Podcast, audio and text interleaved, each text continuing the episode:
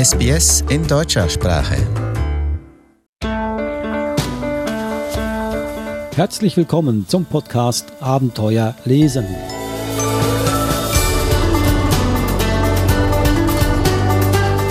Falls Sie auf der Suche sind nach guten Kinderbüchern, dann sind Sie hier an der richtigen Stelle. Denn Eva Mura, hallo Eva. Hallo Adrian. Findet die richtigen Bücher für Sie und auch für mich, Adrian Plitzko. Heute haben wir ganz bestimmte Bücher. Heute geht es nämlich um Biografien starker Frauen. Hat das was zu tun mit Advent? Nein, das hat eher damit zu tun, dass wir ja einen Podcast zu Biografien machen wollten. So beim Stöbern und beim Suchen nach guten Büchern ist mir aufgefallen, dass es ganz, ganz viele Buchreihen von sehr bekannten Verlagen gibt mit Biografien, die für Kinder geschrieben sind. Der Großteil dieser Biografien für Kinder ist über Männer.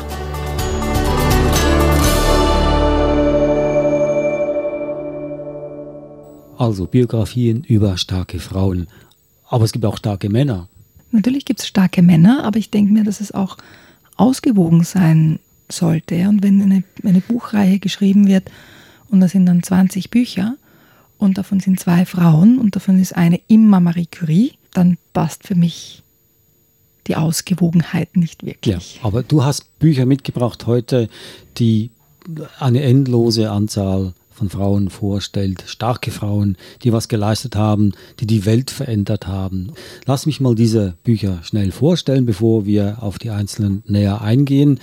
Die ersten zwei ganz interessante Bücher, Malala für die Rechte der Mädchen von Raphael Frier.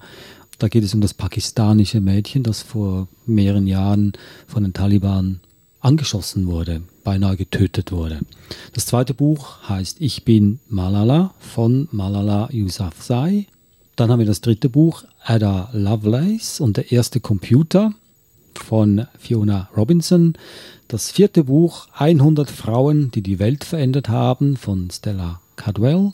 Und das fünfte Buch Furchtlose Frauen, die nach den Sternen greifen. 50 Porträts faszinierender Wissenschaftlerinnen von Rachel Ignotowski. Nun, das sind schon mal 153 Frauen, die ein Kapitel in der Weltgeschichte hinterlassen haben. Es gibt bestimmt noch viele, viele hundert mehr Frauen, die Ähnliches leisten, aber von denen man halt nichts hört. Man muss nicht immer große Dinge leisten, es reichen auch kleine Dinge, aber heute wollen wir mal über die großen Dinge sprechen, Eva. Nun, wollen wir gleich mit den ersten zwei Büchern anfangen. Malala und warum zwei Bücher von ihr? Weil ähm, das sind Bücher für unterschiedliche Altersgruppen. Also das erste ist quasi eine Biografie für, für kleinere Kinder, also so um die sechs Jahre alt. Und Ich bin Malala ist quasi eine Autobiografie die Malala selber geschrieben hat. Und einfach für eher, ich würde sagen, Teenageralter, Anfang Teenageralter geeignet ist. Ich lese aus beiden äh, ganz kleine Stücke vor, dass man ein bisschen auch einen Eindruck kriegt, wie die Bücher geschrieben sind. Also das erste ist für ähm, eher die Sechsjährigen. Im Flusstal des Swat in Pakistan liegt die große, quicklebendige Stadt Mingora. Hier leben Seaudin Yousafzai und seine Frau Torpekai. Sie wohnen im einfachen Haus gegenüber der Kuschal-Schule, die Suadin gegründet hat. Das ist Malalas Vater. Dort kommt in einer Sommernacht im Jahr 1997 ein kleines Mädchen zur Welt. Ziaudins und Topakais erstes Kind. Liebe Freunde, ruft der Vater, kommt und werft Sultaninen, Bonbons und Münzen in die Wiege meiner Tochter, wie ihr es für einen Jungen tun würdet. Sie heißt Malala. Ziaudin liebt sein pashtunisches Volk, aber nicht alle seine Traditionen.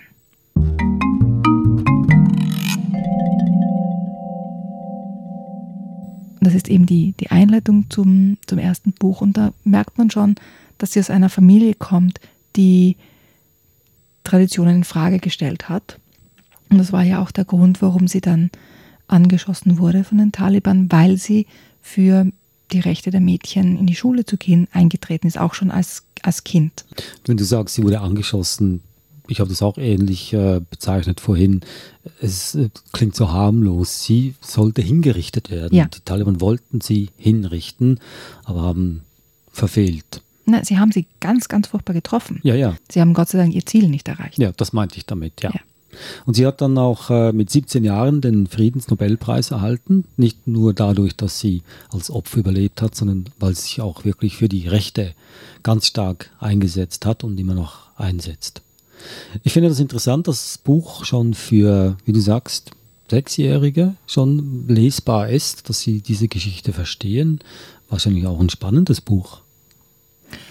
Ja, und ich denke mir, es zeigt einfach, also Kinder wachsen in ihrer eigenen Kultur auf und in, in einer Umgebung, die vermutlich jetzt einmal anders ist, als Malalas ähm, Umwelt war zu der Zeit. Und ich denke, es ist für Kinder einfach auch wichtig zu erfahren, dass es in anderen Ländern, in anderen Kulturkreisen anders ist. Und ich denke mal, das Buch hilft einfach auch hier die Augen zu öffnen und sagen, hm, also dort ist es nicht selbstverständlich, als Mädchen in die Schule zu gehen. Bei uns ist das völlig normal, ja, keiner würde da auch nur eine Frage stellen, aber Kinder wissen ja nicht, dass es woanders nicht so ist. Und das ist ein Buch, das hier einfach auch helfen kann. Nicht nur ein Buch für Mädchen, sondern auch für Jungs natürlich. Natürlich, ja. Nur was mir nicht gefällt, ist ähm, der Buchdeckel, weil der sehr ähm, mädchengerecht aufgearbeitet wurde. Also sehr viele rosa Farben, rötlich und rosa, was eher Mädchen anspricht als Jungs. Aber darüber kann man hinweg gucken. Mhm. Ja. Kommen wir doch zum zweiten Buch, auch über sie, und zwar von ihr selbst geschrieben. Ich bin Malala. Das Mädchen, das die Taliban erschießen wollten, weil es für das Recht auf Bildung kämpft. Und da muss ich gleich sagen, dieser Titel ist eigentlich sehr beeindruckend, weil er eigentlich genau das alles erzählt, worum es geht in diesem Buch. In einem einzigen Titel. Und das, das Buch ist auch ganz klar geschrieben, finde ich. Also sie hatte natürlich Hilfe beim Schreiben von einer professionellen Autorin und einem Journalisten, aber ich denke mir, es kommt sehr deutlich rüber, worum es ihr geht. Ja, und ich lese ein ganz ein kleines Stückchen aus dem Prolog vor, der Tag, an dem meine Welt sich wandelte. Ich komme aus einem Land, das um Mitternacht gegründet wurde. War kurz nach 12 Uhr mittags, als ich fast gestorben wäre. Vor einem Jahr verließ ich mein Zuhause, um in die Schule zu gehen und kehrte nicht mehr zurück. Ich wurde von einer Taliban-Kugel in den Kopf getroffen und aus Pakistan geflogen, ohne das Bewusstsein wiedererlangt zu haben. Manche Menschen meinen, ich könne nicht mehr zurück in meine Heimat doch ich glaube tief in meinem Herzen, dass ich zurückkehren werde. Einem Land entrissen zu werden, das man liebt, ist etwas, das ich meinem ärgsten Feind nicht wünsche. Jeden Morgen, wenn ich die Augen öffne, sehne ich mich nach dem vertrauten Anblick, nach meinem alten Zimmer mit meinen Sachen, meinen über den Boden verstreuten Kleidern und meinen Schulpreisen auf dem Regal. Stattdessen lebe ich in einem Land, das, verglichen mit meinem geliebten Pakistan, und meinem Heim im Swat-Tal zeitlich fünf Stunden hinterherhinkt. Andererseits hat meine Heimat Jahrhunderte aufzuholen. Hier, in dem Land, in dem ich jetzt lebe, gibt es jeden Komfort, den man sich nur vorstellen kann. Aus jedem Wasserhahn kommt tatsächlich Wasser. Man legt einen Schalter um und das Licht zu jeder Tages- und Nachtzeit. Man braucht keine Öllampen mehr. Und niemand muss Gasflaschen vom Bazar holen, damit man auf dem Herd kochen kann. Hier ist alles super modern. Es gibt sogar fertiges Essen in Plastikbehältern. Der Tag, an dem sich alles änderte, war der 9. Oktober 2012. Ein Dienstag, nicht gerade ein günstiger Tag. Weil ich mich mitten in den Schulprüfungen befand. Aber weil ich gern lernte, hatte ich nicht so einen Bammel davor wie einige meiner Mitschülerinnen. An jenem Morgen fuhr unser üblicher Kurs aus bunt bemalten, Dieselabgase spuckenden Autorikschas, gedrängt voll mit je fünf oder sechs Mädchen, zu der schmalen Lehmstraße, die von der Haji Baba Road abzweigt. Seit der Taliban-Zeit gibt es an unserer Schule kein Schild und das verzierte Metalltor in der weißen Mauer gegenüber dem Holzfällerhof verrät nicht, was dahinter steckt.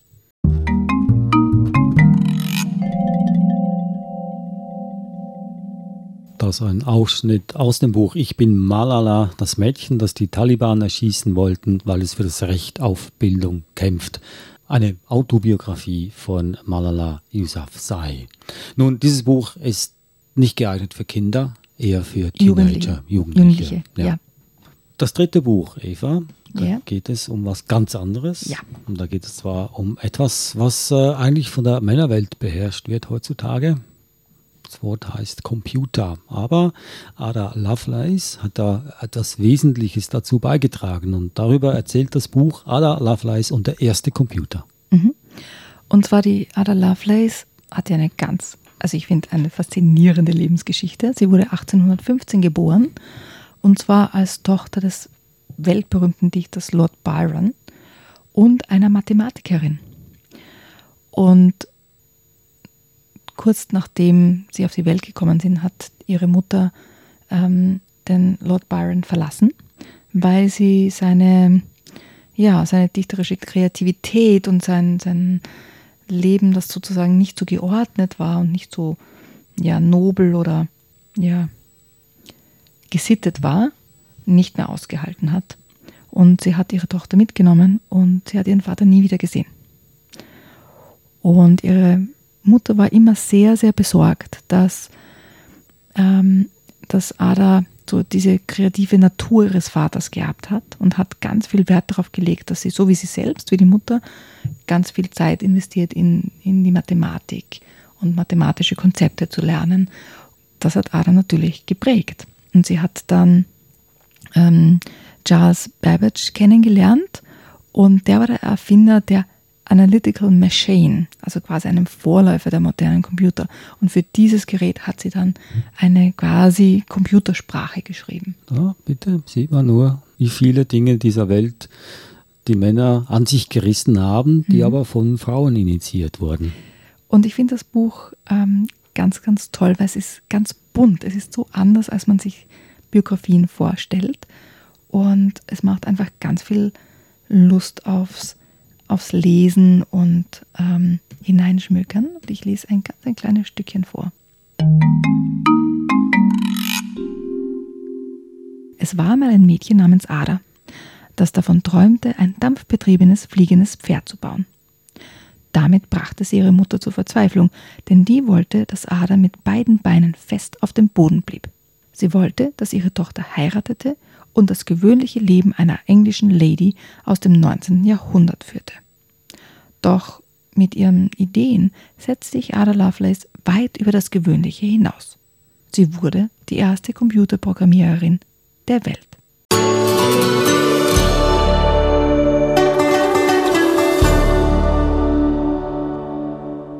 Sie hören den Podcast Abenteuer lesen, heute mit dem Thema Biografien starker Frauen und deren gibt es viele, es gibt hunderte.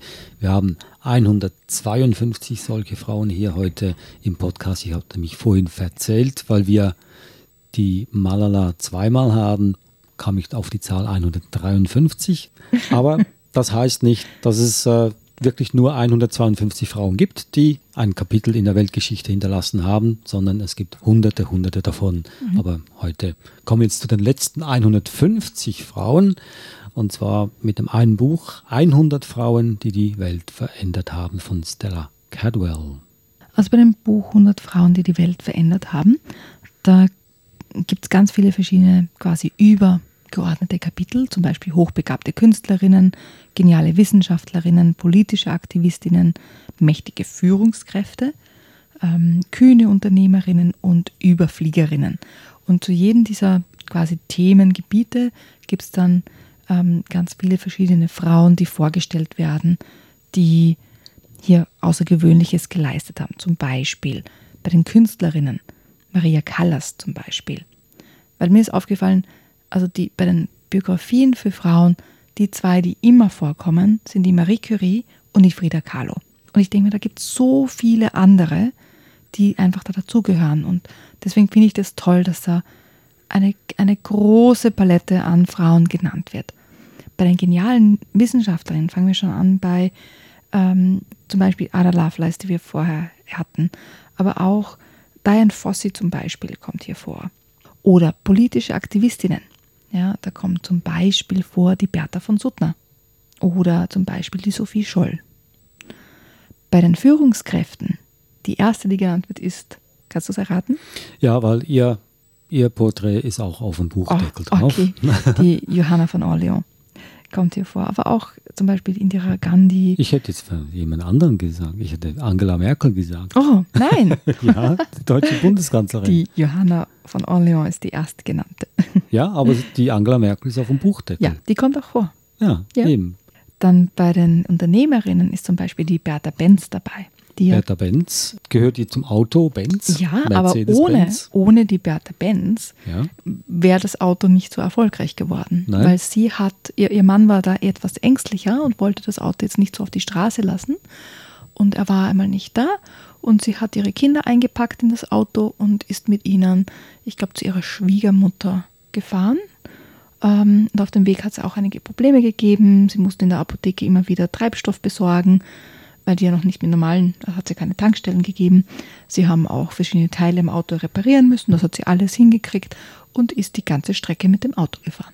Also das ist die offizielle Geschichte. Das ja. heißt also nicht, dass er sie? mit dem Auto zum ersten Mal gefahren ist und äh, er ist Apotheke immer nur, angehalten er ist vor hat. dem Haus im Kreis gefahren, ja, auf dem eigenen ja. Grundstück sozusagen, ja. ja und sie war die erste, die quasi eine richtige Ausfahrt gemacht hat in die Öffentlichkeit. Und sie war diejenige Person, die in die Apotheke gegangen ist und mhm. was, haben, was, haben, was haben die da gekauft? Petroleum? Was war nein, das? Nein, Benzin? das war ähm, irgendein Alkohol. Mit Methol. Ja. ja so also Al sie hat das gekauft, ja. Ja. nicht er. Nein, er war nicht dabei. In der offiziellen Geschichte ist es er. Ja, es war, war sie. Aha. Siehst du, das hast du okay. dazugelernt. Ja, wenn wir schon bei Bertha Benz sind, der Titel heißt auf 100 Frauen, die die Welt verändert haben. Das stelle ich in Frage. Manche haben durch ihr Tun nicht unbedingt die Welt verändert, sondern vielleicht einen Impuls gegeben. Äh, solche haben die Welt verändert, wie die Bertha Benz zum Beispiel. Mhm. Die hat es so weit gebracht, dass wir jetzt Sklaven sind vom Automobil. Dass wir zu viele Autos haben, zu viel Verkehr, Luftverschmutzung und so weiter und so fort. Das muss sich ändern wird sich auch ändern. Das Auto wird irgendwann wieder mal verschwinden. Aber damals, als das Auto erfunden wurde, war das ein Segen für die Menschheit, weil die Großstädte hatten ja alle Pferde. Pferde, Pferde waren das wichtigste Transportmittel. Und das Problem in Großstädten war die Pferdeäpfel. Hm. Kann ich mir vorstellen. Ja. Und die mussten ja weggefegt werden. Jeden Tag fielen Tonnen und Tonnen an Pferdeäpfel an. Und die Arbeiter, die diese weggefegt haben und weggebracht haben, es gab dann Sammelstellen außerhalb der Stadt. Die, das waren riesige Haufen von Pferdeäpfel, Pferdekot. Und es war ein, ein Brutplatz von Bakterien. Und es sind Dutzende, wenn nicht gar Hunderte Arbeiter gestorben an äh, Infektionen. Und die Städte sind versunken in diesen Pferdeäpfeln in diesem Pferdekot. Man wusste nicht mehr, wie mit diesem Problem umgehen. Dann kam das Auto und das war ein Segen für die Menschheit. So verändert sich die Zeit. Ja? Bald werden wir das Auto wieder loshaben. So viel zu Bertha Benz. Und dann gibt es noch die Überfliegerinnen, die halt in ihrem speziellen Bereich Großartiges geleistet haben oder leisten, wie zum Beispiel Amelia Earhart, die ja eine, eine wagemutige Pilotin war und dann leider verschwunden ist nicht mehr aufgetaucht ist bei einem ihrer Flüge. Das sind also 100 Frauen, die die Welt verändert haben. Dann gibt es noch die furchtlose Frauen, die nach den Sternen greifen. Darüber gibt es auch ein Buch, soweit auch der Titel, 50 Porträts faszinierender Wissenschaftlerinnen. Ja, und das Buch finde ich auch ganz, ganz toll gemacht, einfach von den Illustrationen her. Ähm, außergewöhnlich äh, gemacht, mit ganz vielen Dingen zu entdecken. Und also in diesem Buch, was mir gefällt, ist, dass auch Frauen vorkommen, die Großartiges geleistet haben, aber die kein Mensch kennt. Heute nicht mehr. Und eine dieser Frauen ist die Maria Sibylla Merian und die war Illustratorin und Entomologin. Und da lese ich ein kurzes Stück vor. Maria Sibylla Merian wurde 1647 in Deutschland geboren. Die Naturforscherin und Künstlerin war eine der bedeutendsten Illustratorinnen von wissenschaftlichen Werken aller Zeiten. Im Europa des 17. Jahrhunderts lagen nicht einmal grundlegende Kenntnisse über Insekten vor. Die meisten Menschen erachteten Insekten als abscheulich und nicht der wissenschaftlichen Untersuchung wert. Maria war gegenteiliger Ansicht. Sie sammelte schon in jungen Jahren Insekten und studierte deren Verhalten. Ihr Stiefvater brachte ihr das Malen bei. Maria nutzte ihr Talent, um die einzelnen Lebensphasen ihrer Lieblingsinsekten bildlich darzustellen. Sie interessierte sich vor allem für Schmetterlinge. Zu jener Zeit wusste kaum jemand um den Zusammenhang zwischen Raupen und Schmetterlingen. 1679 veröffentlichte Maria ein Buch über diese Metamorphose, das aus Zeichnungen mit wissenschaftlichen Anmerkungen bestand.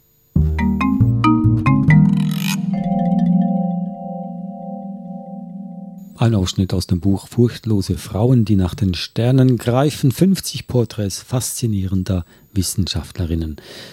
Wen spricht dieses Buch an?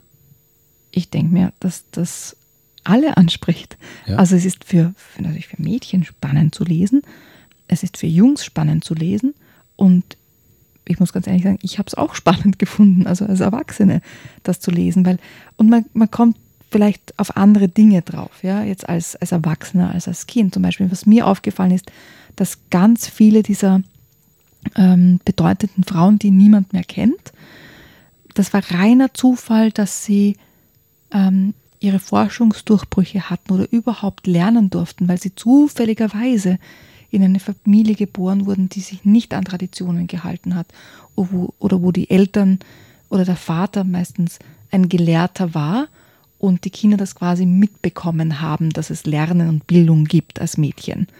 Und ich denke mir da oft, wenn zu dieser Zeit oder auch heute noch ja, die Mädchen die gleiche Bildung kriegen würden wie die Jungs, was ist unter alles entgangen an Potenzial ja, zu dieser Zeit? Zum Beispiel eben bei der Wang Jianyi, ähm, die in China groß wurde, 1768. Und Mädchen, von Mädchen wurde damals ähm, erwartet, dass sie kochen und nähen und sich nicht ums Lernen bemühen.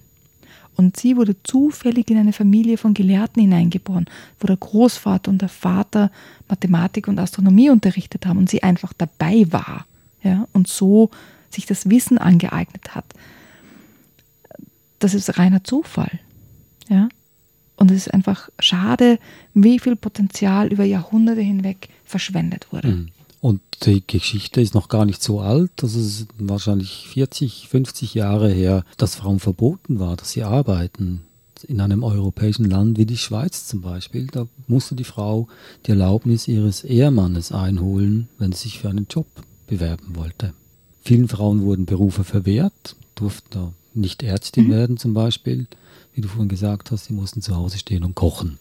Ich kann mich erinnern, ich habe ja, also das ist jetzt noch nicht so, ich meine, schon lange her, aber, aber wie ich studiert habe, da hat es ganz, ganz böse Witze gegeben der, der Professoren ja, mhm. ähm, gegenüber den weiblichen Studierenden in der Medizin. Was mir noch auffällt, ist jetzt, die Frauen waren dazu verdammt, früher in der Küche zu stehen. Essen war ihre Dominanz. Selbst das haben die Männer an sich gerissen. Wenn du dir heute die Kochbücher anguckst, die sogenannten Celebrity-Chefs sind meistens Männer, vorwiegend Männer. Das stimmt, ja. Ich denke mir, der, der Titel Furchtlose Frauen zeigt einfach, ja, Frauen müssen einfach sehr mutig sein und sich wirklich auch trauen, hinauszugehen und das zu tun, wofür sie sich interessieren und wo sie gut sind und wo sie auch was erreichen können. Heute machbarer, als noch vor 50 Jahren. Und das kann sich ja nur noch weiterentwickeln, hoffentlich. Mhm, ja. Und da verhelfen diese Bücher sicher dazu, äh, Mädchen Mut zu machen, auch Jungs zur Einsicht zu bringen, dass auch Frauen genauso vieles leisten können wie Männer. Ich glaube, die Jungs haben diese Einsicht. Es mhm. wird ihnen dann über die Zeit quasi abgewöhnt. Aber Jungs kommen genauso wie Mädchen auf die Welt und sagen, ist, ist so, wie es ist. Ja? Also wir sind Kinder. Das war das Thema Frauen heute. Biografien starker Frauen. Ich stelle nochmals die Bücher vor, die du mitgebracht hast. Malala für die Rechte der Mädchen von Raphael Frier im Knesebeck Verlag erschienen. Das zweite Buch Ich bin Malala von Malala Yousafzai im Drömer Knauer Verlag erschienen. Das dritte Buch Ada Lovelace und der erste Computer von Fiona Robinson im Knesebeck Verlag Und das vierte Buch 100 Frauen, die die Welt verändert haben von Stella Cadwell im Dorling Kindersley Verlag erschienen. Und das fünfte, letzte Buch Furchtlose Frauen, die nach den Sternen greifen. 50 Porträts faszinierender Wissenschaftlerinnen von Rachel Ignotowski im MVG Verlag erschienen. Dann haben wir noch eine starke Frau, die wir nicht erwähnt haben oder nur einmal erwähnt haben heute. Und das bist du, Eva Mura. Besten Dank für die Bücher, die du mitgebracht hast und für die Einsicht, die du uns gewährt hast in die Welt der starken Frauen. also, das nächste Mal eine Sonderausgabe unseres Podcasts Abenteuer lesen, weil nächste Woche Weihnachten ist. Und wir haben uns dazu verpflichtet, zusammen mit euch Weihnachten zu feiern hier vor dem Mikrofon und wir laden dazu auch die österreichische Kinderbuchautorin Karin Ammerer ein. Bis dahin noch eine schöne Adventswoche. Tschüss. Servus.